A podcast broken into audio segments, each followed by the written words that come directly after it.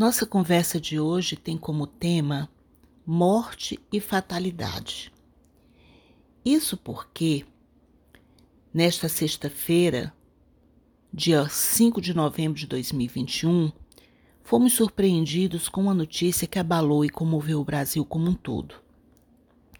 Tratou-se de um acidente aéreo que tirou de cena Marília Mendonça, uma jovem de 26 anos, cantora de grande sucesso do gênero sertanejo, carismática, voz possante, que cantava temas que falavam de traição, superação, sofrência, termo muito utilizado para a modalidade, para o tipo de música que ela compõe. Os críticos especializados no seu estilo musical falam que ela já havia composto 300 músicas com apenas 26 anos. Outros falavam que Marília cantava diretamente para o seu público, expressando os sentimentos próprios dos apaixonados, sofridos, abandonados, e que ela cantou as dores e os sentimentos das mulheres, passando acolhimento para essas mulheres.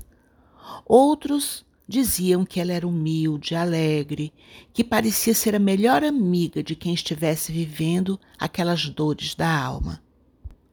E com a notícia do acidente e da morte dela e das demais pessoas que estavam naquele avião, ouvia-se constantemente: que tragédia!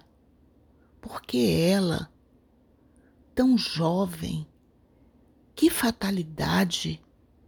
Tantos projetos, deixando um filhinho tão pequeno, justo agora.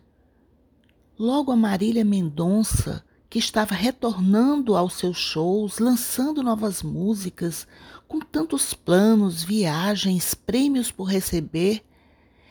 Que tragédia! Que fatalidade! Isso não é justo. Como isso acontece?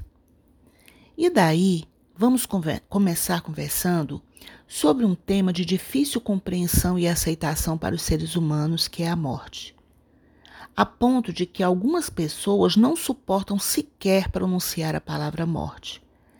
Talvez porque a morte, para a grande maioria das pessoas, seja sinônimo de fim, finitude, rompimento, fim da vida, das conquistas, dos planos, perda dos bens, das pessoas queridas, dos afetos. Morte é como se fosse desconhecido, é algo terrível. Mas a morte é repleta de teorias e ensinamentos. Quem não ouviu reflexões filosóficas aonde se questiona de onde vim? Quem eu sou? Por que estou aqui? Para onde vou? E dentre as reflexões filosóficas existe um pensamento atribuído a Sócrates que diz que se a morte fosse mesmo o fim de tudo, Seria isso um ótimo negócio para os perversos, pois ao morrer teriam canceladas todas as maldades, não apenas do seu corpo, mas também de sua alma. Ou seja, numa perspectiva de que a continuidade na condição de espírito levaria o ser humano a prestar contas dos seus atos, além da vida física. Mas de Platão a Heidegger, a tradição filosófica é repleta de teorias sobre a morte tema tão amedrontador quanto instigante. Schopenhauer, um dos mais ilustres pensadores alemães do século XIX, chega ao ponto de afirmar que a morte é a musa da filosofia, e por isso Sócrates definiu a filosofia como preparação para a morte. Sem a morte, seria mesmo difícil que se tivesse filosofado. Diferente do pensamento socrático platônico, a filosofia de Epicuro é marcada por um caráter preponderantemente hedonista, ou seja, favorável aos prazeres moderados. Um dos grandes méritos de Epicuro foi ter contribuído para libertar as pessoas do medo, sobretudo da morte. Ao considerar o ser humano como uma entidade coesa, formada por um conjunto de átomos em movimento, Epicuro concebe o fim da vida como um processo tão inevitável quanto natural, descrito como a simples dissolução dessas partículas elementares que mais tarde se reunirão novamente, dando origem a outros seres. Razão pela qual o filósofo sustenta: A morte nada significa para nós. Ao contrário do que acreditavam Sócrates e Platão, ele justifica sua convicção. A morte é uma quimera. Porque enquanto eu existo, ela não existe. E quando ela existe, eu não existo. Ou, se, ou seja, ele descarta totalmente algum tipo de continuidade, algum, algum tipo de sobrevivência de um espírito, ou seja, a morte é o fim de tudo. Então, enquanto ele está vivo, esse fim não existe. E quando ele já não existe mais, então que ela exista. Já Schopenhauer, ele apresenta a morte como pedra-chave para a filosofia, como pode ser evidenciado em algumas passagens do seu livro A Metafísica da Morte. Ele diz que, no fundo, somos uno com o mundo, muito mais do que estamos acostumados a pensar. E diz que não há nada que o ser humano tema mais do que a morte. Este é o seu grande medo, maior do que, do que qualquer outro. Por quê? Simples, diz Schopenhauer. Porque somos pura vontade de vida. Porque estamos presos em nossos desejos. Por isso, a ausência de vida é o nosso maior medo. Com a morte, perde-se o organismo, perde-se a consciência. Mas aqui, a diferença entre conhecimento e vontade começa a aparecer com maior clareza. A vontade vive para além do conhecimento e do indivíduo. Já para Heidegger, o homem está especialmente mediado por seu passado. O ser do homem é um ser que caminha para a morte, e sua relação com o mundo concretiza-se a partir dos conceitos de preocupação, angústia, conhecimento e complexo de culpa. O homem deve tentar saltar, fugindo da sua condição cotidiana, para atingir seu verdadeiro eu. O panorama de sua teoria é o do sentido de ser. O importante estar em alcançar o melhor sentido de ser para entender a morte. Já para Montaigne, a expressão morrer vai muito além do seu sentido comum. Para ele, há duas formas de se deparar com a morte: pelo estudo e pela contemplação. Meditar sobre a morte é meditar sobre a liberdade, diz Montaigne. Essa é a base para os seus ensaios, a morte como forma de liberdade, em que felizes são aqueles que não temem diante dela. Então, Montaigne começa a argumentação em torno do eventual caráter essencial da morte, estabelecendo um, fi um firme contraste entre aqueles que a consideram um mal e os que a consideram um bem. Ora, essa morte que alguns chamam de a mais horrível das coisas horríveis, quem não sabe que os outros a denominam o único porto contra os tormentos dessa vida? o soberano bem da natureza, o único esteio de nossa liberdade? E receita comum e imediata contra todos os males, enquanto alguns a esperam trêmulos e apavorados, outros suportam-na mais facilmente que a vida. E dando prosseguimento às mais diversas, os mais diversos pensamentos filosóficos sobre a morte, eu vou trazer aqui uma música, uma letra de uma música composta por Gilberto Gil, o nosso grande compositor e músico baiano Gilberto Gil, e ele nessa música ele filosofa também sobre esse tema morte. E a letra da música diz o seguinte: Não tenho medo da morte, mas medo de morrer sim. Qual seria a diferença? Você há de perguntar é que a morte já é depois que eu deixar de respirar. Morrer ainda é aqui, na vida, no sol, no ar. Ainda pode haver dor ou vontade de mijar. A morte já é depois, já não haverá ninguém, como eu aqui agora pensando sobre o além. Já não haverá o além, o além já será então não terei pé, nem cabeça, nem fígado, nem pulmão. Como poderei ter medo se não tenho coração? Não tenho medo da morte, mas medo de morrer sim. A morte é depois de mim, mas quem vai morrer sou eu. O derradeiro ato meu e eu terei de estar presente, assim como um presidente dando posse ao sucessor. Terei que morrer vivendo, sabendo que já me vou. Então, nesse instante, sim, sofrerei, quem sabe, um choque, um piripaque ou um baque, um calafrio ou um toque. Coisas naturais da vida, como comer, caminhar, morrer de morte morrida, morrer de morte matada, quem sabe eu sinta saudade, como em qualquer despedida. Ou seja, ele retrata, também da mesma forma, o medo de morrer. Mas, como não encara um prosseguimento, uma continuidade, ele não teme a morte, porque para ele a morte também não é nada, como grande maioria dos filósofos. E aí nós vamos para a doutrina espírita como a doutrina espírita trata a morte. E é interessante observar que na doutrina dos espíritos, a morte ela não é tratada em momento algum como um fim, nem um fato misterioso, anômalo, desnatural. Tanto é assim que quando em no livro dos espíritos o tema é a alma após a morte, o título que precede o assunto é retorno da vida corpórea à vida espiritual, ou seja, para a doutrina espírita, morte não é fim, mas retorno. Retorno significa regresso, volta, revinda.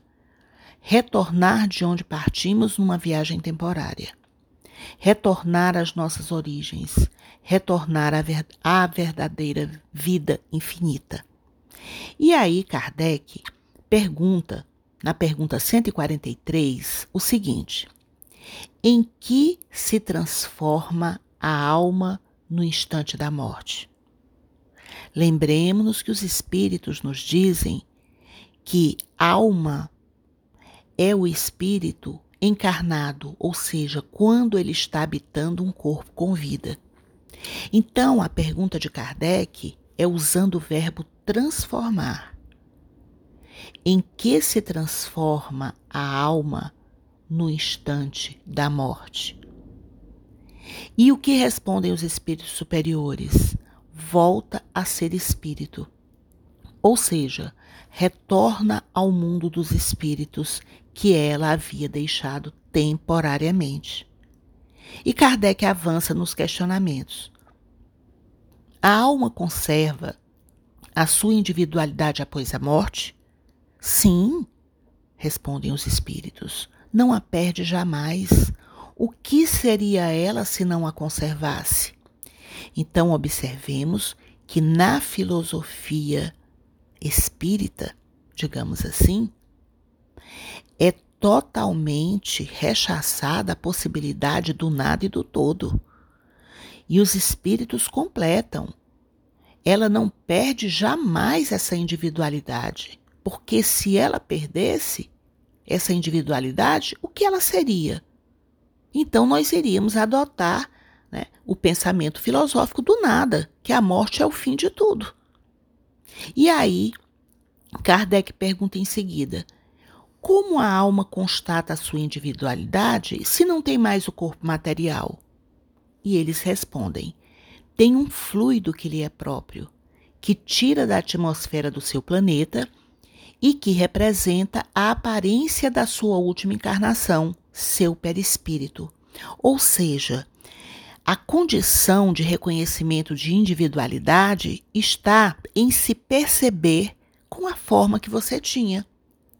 Então, com o desencarne, com esse retorno à condição de espírito, como ele iria se identificar na sua individualidade se ele não teria mais o corpo físico?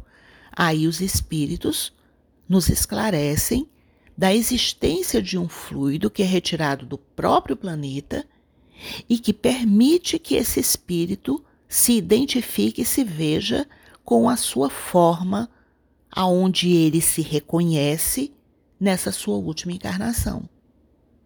E adiante, pergunta Kardec: Em que sentido então se deve entender a vida eterna?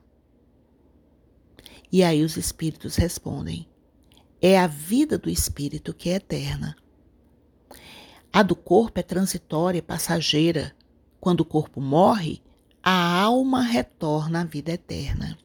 Então, na doutrina espírita, a eternidade é da vida espiritual.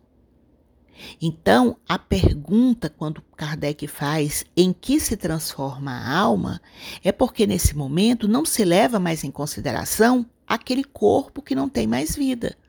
A, a matéria, ela não tem mais vida. A alma, ela habita um corpo com vida, como nós já vimos anteriormente. Então, quando ele pergunta, então, em que se deve entender a vida eterna? Que vida eterna é essa? É a vida do espírito, respondem os espíritos. Porque a do corpo, ela é transitória, ela é passageira, é uma roupagem, digamos assim, utilizada por um certo tempo. E em seguida ele pergunta: não seria mais exato chamar vida eterna a dos espíritos puros, que, tendo atingido o grau de perfeição, não têm mais provas a sofrer? Ou seja, Kardec considerando que, em razão da condição de espírito puro, eles não precisariam mais estar passando por esse processo de encarnação, de morte de corpo físico e voltando. E aí eles respondem, os espíritos: essa é a felicidade eterna. Ou seja, a eternidade está numa condição de felicidade daquele espírito que não sofre mais oscilações. E acrescentam os espíritos, mas tudo isto é uma questão de palavras, como eles comumente é, observam quando Kardec ele fica questionando certas interpretações e eles usam, é, é, eles terminam o assunto como tudo é uma questão de palavras. Vocês que se entendam aí com as palavras. Bem, então nós podemos constatar que, para a doutrina dos espíritos, morte nada mais é do que o retorno. Retorno à vida espiritual. Transformação da alma à sua condição anterior. E a condição eterna, que é a condição eterna de espírito, preservando a sua individualidade. Ou seja, aqui não existe teoria panteísta ou teoria do nada. Então, os espíritos superiores, numa condição mais evoluída de esclarecimento, já nos trazem essa, esse importante esclarecimento. O fim da vida corpórea significa retorno à vida espiritual, cujo espírito não perde a sua individualidade. Daí Vamos a outro questionamento. Face o desencarne da jovem cantora Marília Mendonça em um acidente aéreo. E é a tal da fatalidade que todos repetem unanimemente. Foi uma fatalidade. Então, o que os espíritos superiores, em A Doutrina dos Espíritos, falam sobre fatalidade? Então, no livro 3, nas leis morais, nós vamos encontrar no item 6 o tema fatalidade. E a pergunta feita por Allan Kardec aos espíritos é a seguinte: é a pergunta 851. Há uma fatalidade nos acontecimentos da vida, segundo o sentimento ligado a essa palavra? Quer dizer, todos os acontecimentos são predeterminados e, nesse caso, em que se torna o livre-arbítrio? Tem-se que fatalidade seria o sinônimo de quê? De desdita, é o destino, né? é um desastre, é uma desgraça que não tem como você fugir de uma fatalidade. É esse a interpretação usual né, que nós, que nós é, damos a essa palavra. Daí, voltando à pergunta de Kardec, ele diz: há uma fatalidade nos acontecimentos da vida, segundo o sentimento ligado a essa palavra, né, de desdita, de algo trágico, quer dizer, todos os acontecimentos, eles já estão pré-determinados. Você não tem como sair dessa condição. E se é assim, em que se torna o livre-arbítrio? Daí respondem os espíritos: a fatalidade ou seja, esse destino, essa desventura que já está traçada, né, digamos assim, dando sinônimo à palavra fatalidade, não existe senão para a escolha feita pelo espírito ao encarnar-se de sofrer esta ou aquela prova. Então, o que que os espíritos estão dizendo aqui? Que fatalidade, ou seja, esse destino traçado, só existe em relação à escolha feita pelo espírito ao encarnar-se de sofrer esta ou aquela prova. E aí eles acrescentam: ao escolhê-la, ele traça para si mesmo uma espécie de destino, uma espécie de destino, que é a própria consequência da posição em que se encontra. E aí eles dizem: falo das provas de natureza física. Ou seja, no sentido de destino, de fatalidade, a possibilidade desse destino está no que tange a determinadas provas que são escolhidas pelo próprio espírito ao encarnar-se. E em razão dessas provas que ele escolhe, pode-se dizer, de acordo com os, os espíritos, que ele traça para si mesmo uma espécie de destino, que é a própria consequência da posição em que ele se encontra. E aí eles acrescentam: falo das provas de natureza física. Porque no tocante às provas morais e às tentações, o espírito conservando seu livre-arbítrio sobre o bem e o mal é sempre senhor de ceder ou resistir. E em seguida, pergunta Kardec: certas pessoas escapam a um perigo mortal para cair em outro. Parece que não podem escapar à morte. Há nisso fatalidade? Destino está fadado a isso? Aí eles dizem: fatal, no verdadeiro sentido da palavra de destino, inquestionável, só o instante da morte. Chegado esse momento, de uma forma ou de outra, a ele não podeis furtar-vos. Então, o que que eles estão dizendo? Que nós vivemos sobre a égide de uma fatalidade constante, de um destino constante, que tudo que está acontecendo está traçado por um destino determinado? Não. Dentre esse destino, que pode realmente estar é, é, é, definido, foi quando o próprio espírito, ao reencarnar, ele optou por determinadas provas, por determinadas situações que ele desejaria passar por elas.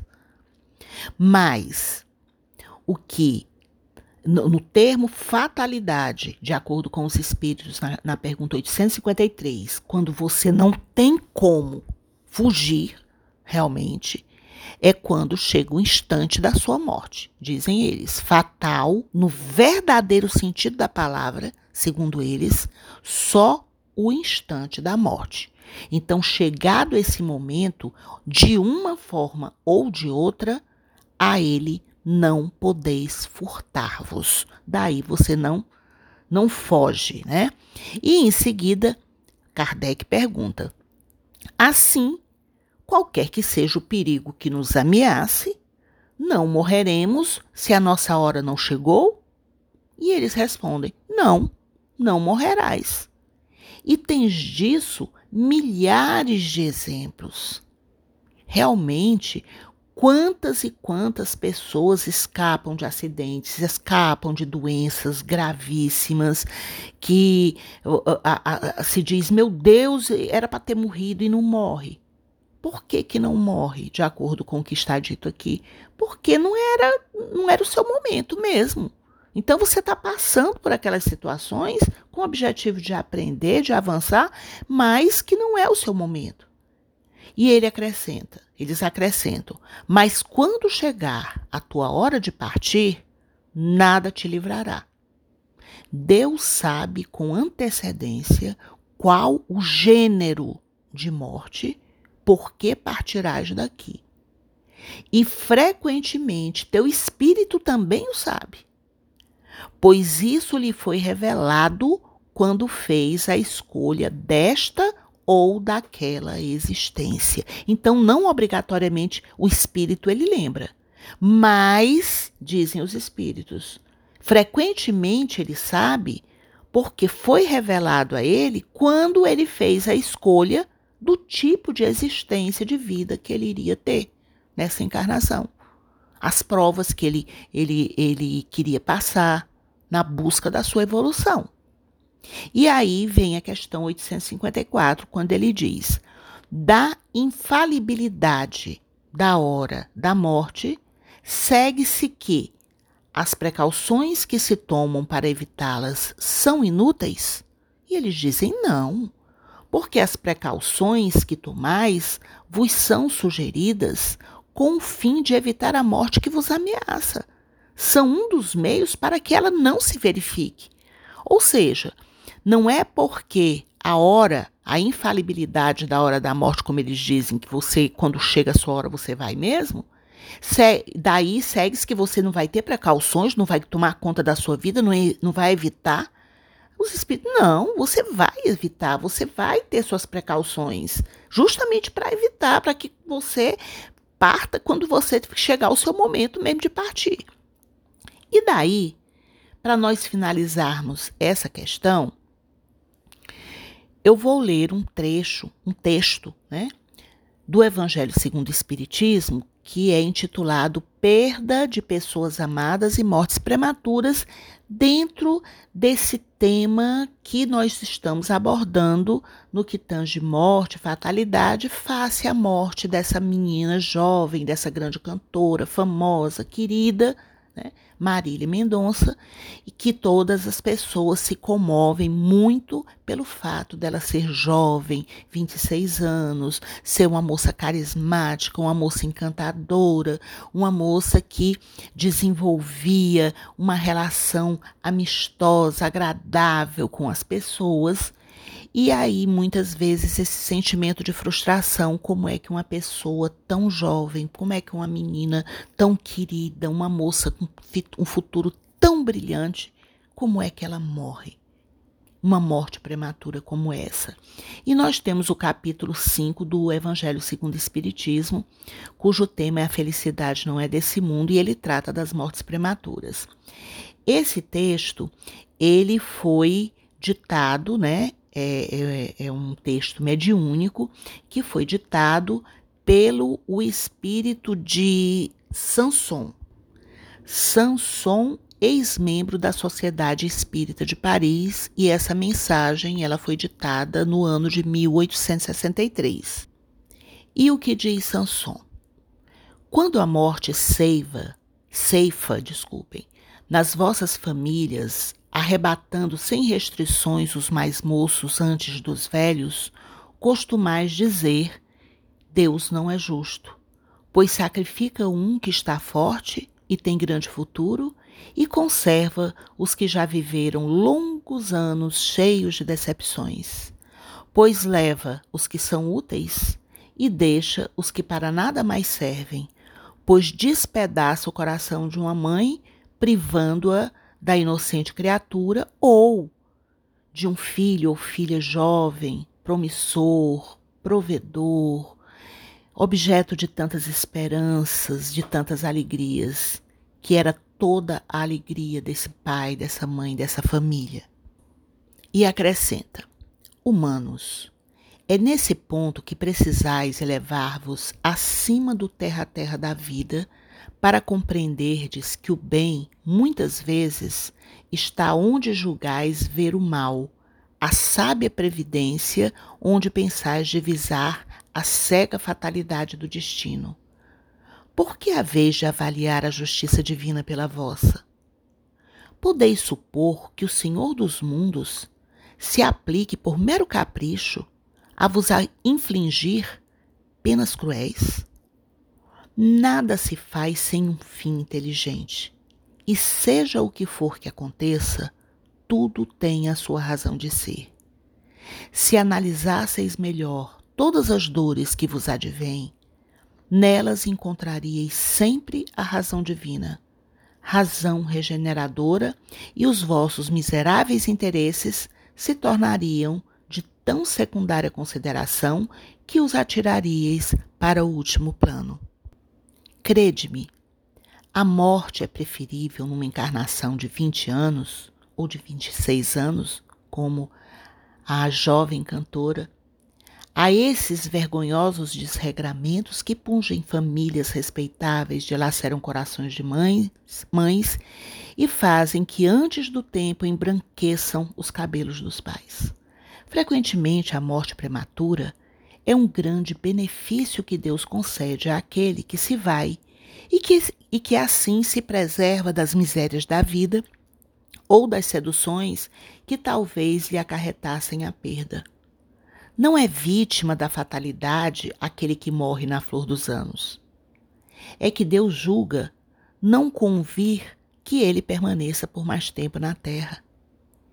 É uma horrenda desgraça, dizeis, ver cortado o fio de uma vida tão prenhe de esperanças, tão cheia de esperanças. Ou então, nós ouvimos pessoas dizendo: é antinatural um filho, um jovem, partir antes dos seus, antes dos seus pais. E aí pergunta Sansão, Sansão, de que esperanças falais? Das da terra? Onde o liberto houvera podido brilhar, abrir caminho e enriquecer? Sempre essa visão estreita, incapaz de elevar-se acima da matéria. Sabeis qual teria sido a sorte dessa vida ao vosso parecer tão cheia de esperanças? Quem vos diz que ela não seria saturada de amarguras? Desdenhais, então, das esperanças da vida futura, ao ponto de lhe preferirdes as da vida efêmera, que arrastais na terra? Supondes então que mais vale uma posição elevada entre os homens do que entre os espíritos bem-aventurados?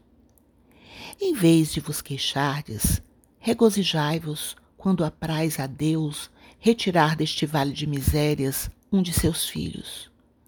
Não será egoístico desejardes que ele aí continuasse para sofrer convosco? Ah, essa dor se concebe naquele que carece de fé e que vê na morte uma separação eterna.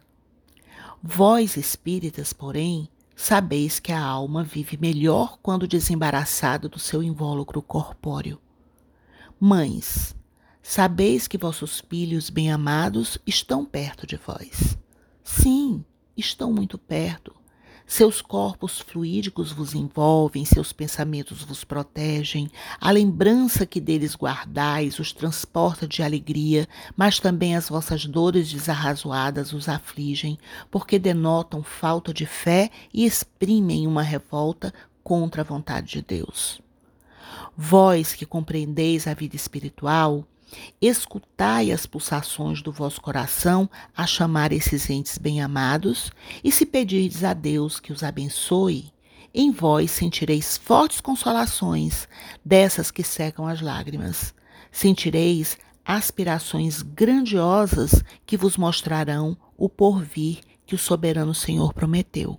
Essa foi a mensagem do Sanson.